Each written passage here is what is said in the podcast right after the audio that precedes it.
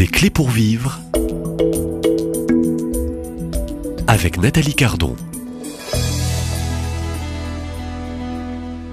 Comment euh, rester catholique et si possible un bon catholique ou comment euh, le devenir? C'est le thème, euh, vous l'avez compris, depuis le début de la semaine de cette thématique et de cette série. Aujourd'hui, quatrième épisode de cette série. Mon invité est un laïc, père de famille, époux. Bonjour Antoine Cardon. Bonjour Nathalie. Si on ne croit plus du tout à la grâce, à quoi ça sert au fond de demeurer catholique et membre de cette Église catholique, Bah. qui traverse, nous le savons aujourd'hui, des troubles en pleine confusion, euh, éprouvés parfois par ses ministres eux-mêmes? Bah rien. Je, je vois pas. Rien.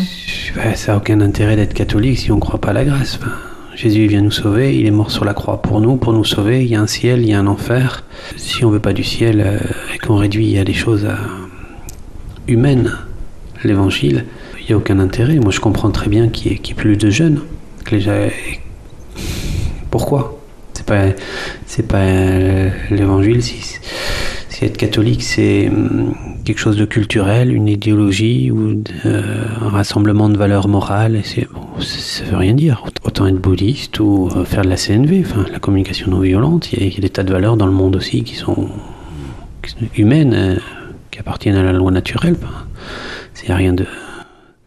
Alors au fond, euh, si on n'a pas compris ce qu'est la grâce, hein, quand on est baptisé, euh, on ça signifie qu'on n'a rien compris, pas, je dirais, sur la bonne route, hein, la bonne voie. Ou alors on n'a peut-être pas voulu euh, ouvrir les oreilles du cœur pour, pour entendre et comprendre. Oui, il y a un acte de volonté. On ne peut ne pas, pas tout comprendre, ou pas, pas, comprendre intellectuellement, mais le pressentir plus ou moins. Et en tout cas, un baptisé, euh, s'il suit la loi naturelle et qu'il choisit la grâce, il se rend peut-être pas compte.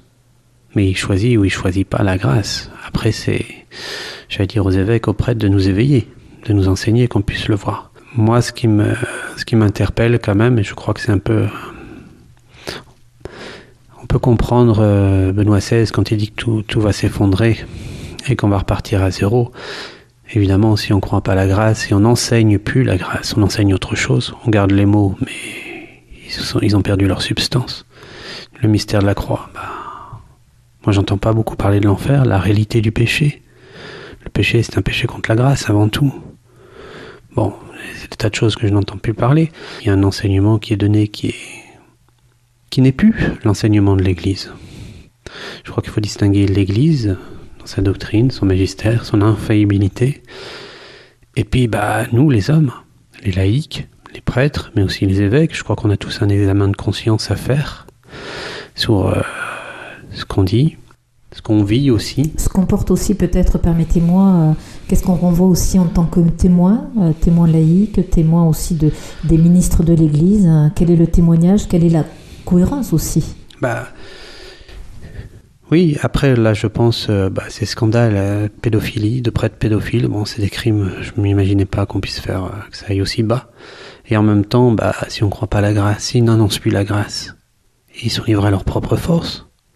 Le démon il a bon jeu, les les, les, vouer- les faire tomber, c'est pas voilà, je veux dire, c'est pas étonnant. Alors il y a toute, on voit toute cette église qui s'effondre, euh, et en même temps c'est bien.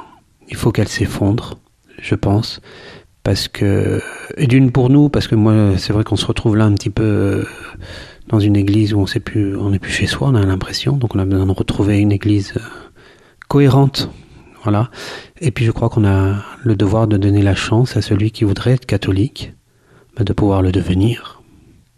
Je vois pas comment un jeune aujourd'hui qui arrive dans l'église, bah, il peut toujours, il peut toujours avoir des grâces extraordinaires.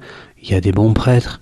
Il y a, j'entends bien, il y en a, il y en a qui ont la foi. Oui, c'est important de Oui. saluer aussi euh, ceux euh, qui, euh, je dirais, par la manière- grâce, hein, manière- tiennent dans la cohérence et puis le, le témoignage du sacerdoce, au fond, pour l'Église et pour le monde. De manière euh, générale, quand même, je crois qu'il faut voir que non, on leur a bloqué le passage.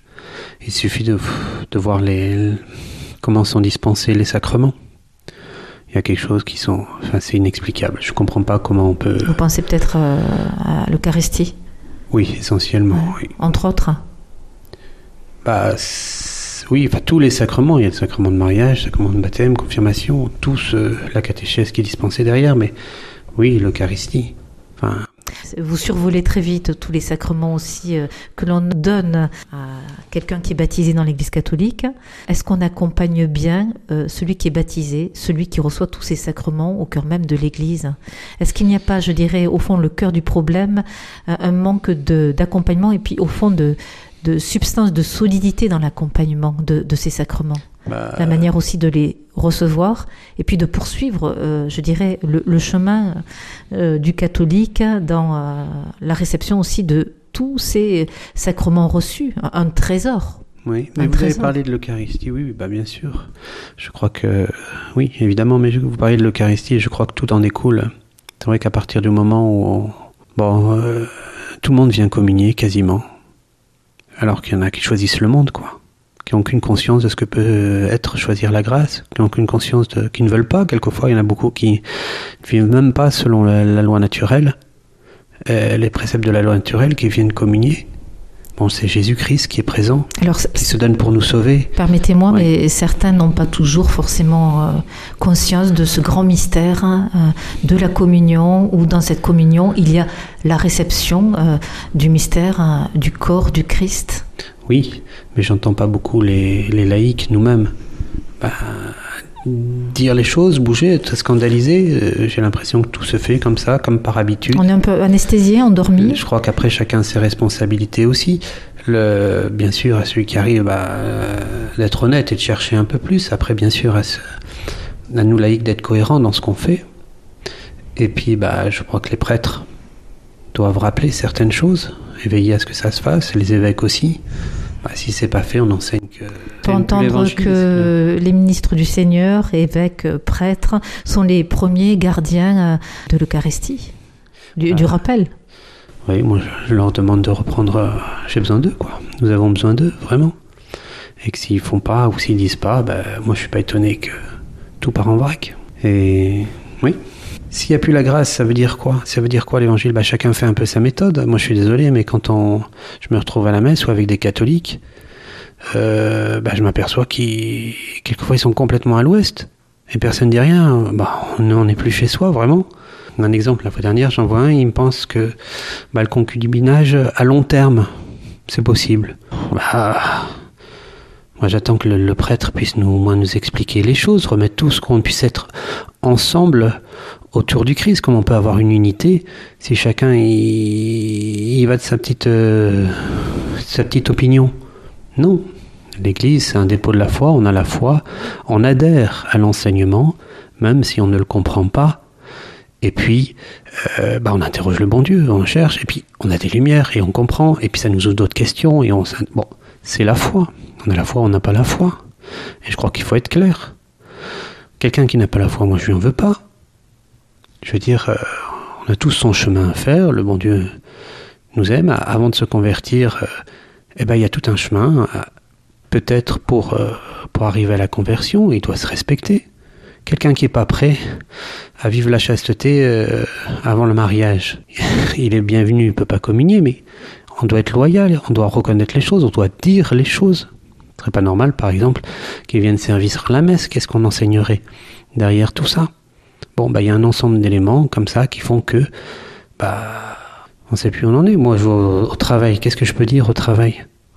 Il y en a plein, ils ont été baptisés, ils ont fait leur première communion, ils savent. Ils croient savoir. Euh, je vais lever mon petit doigt, dire c'est pas ça. Enfin, je suis qui, moi? Voilà. Alors que tout le monde le fait, l'ensemble des prêtres le font, l'ensemble des évêques, personne n'a jamais rien branché. Ils peuvent pas comprendre, enfin c'est difficile, vous comprenez. Alors que tout ça s'effondre, moi, je pense que c'est pas. Alors, au fond, c'est dur, c'est une bonne chose. C'est une épreuve pour euh, l'ensemble de l'Église, de ses membres, mais au fond, c'est un bien pour un mal. C'est ce qu'on pourrait peut-être bah, entendre. Bah, c'est ce que j'entends dans Benoît XVI aussi. Oui, bien sûr. Je crois qu'il faut en passer par là. Je crois qu'il y a un examen. Chacun doit faire son examen de conscience. On aura tous à en répondre devant Dieu. Il y aura un jugement. Vous parlez de Benoît XVI, j'invite les auditeurs peut-être euh, à, relire, peut-être méditer aussi. Au fond, je dirais presque que le cardinal Ratzinger, euh, en décembre 1969, et ce texte était quelque peu prophétique pour les temps que l'Église traverse euh, aujourd'hui. Bah oui. Oui, je crois que là on peut le lire. Enfin, moi je le reçois en tout cas d'une manière très actuelle et comme un. Ça, ça me réconforte quelque part parce que je me dis. Ça nous donne l'occasion aussi, tiens, de retrouver la splendeur de l'Église et qu'au travers des. Il faut bien distinguer euh, l'Église dans sa sainteté. Je crois en l'Église une sainte catholique. je le dis ça tous les dimanches. Ok. Euh, ben oui.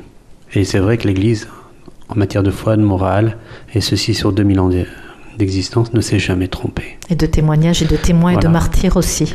Oui. Et euh, donc il y a l'Église n'est pas, ne se réduit pas à ses hommes ou à ses ministres. Il, faut savoir distinguer, c'est peut-être l'occasion justement de le faire, de se dire euh, qui est-ce qu'on suit? L'Église ou les hommes d'Église? Évidemment, on a besoin de nos, évêques, de nos papes, évidemment qu'ils ont une responsabilité, ce sont nos pères. Mais en même temps, notre confiance euh, ne se réduit pas à leur personne. Je, je, je crois en Dieu, je crois en l'Église, à travers le pape, à travers les évêques, travers les prêtres, mais s'ils dérogent, s'ils parlent de travers, ça ne doit pas nous affecter. Comment euh, demeurer catholique aujourd'hui dans une église euh, dans l'épreuve, hein, qui traverse la tourmente ou le devenir? Antoine euh, Cardon, laïque, marié, père de famille, je vous donne rendez-vous dès demain à la même heure et merci. Au revoir Nathalie.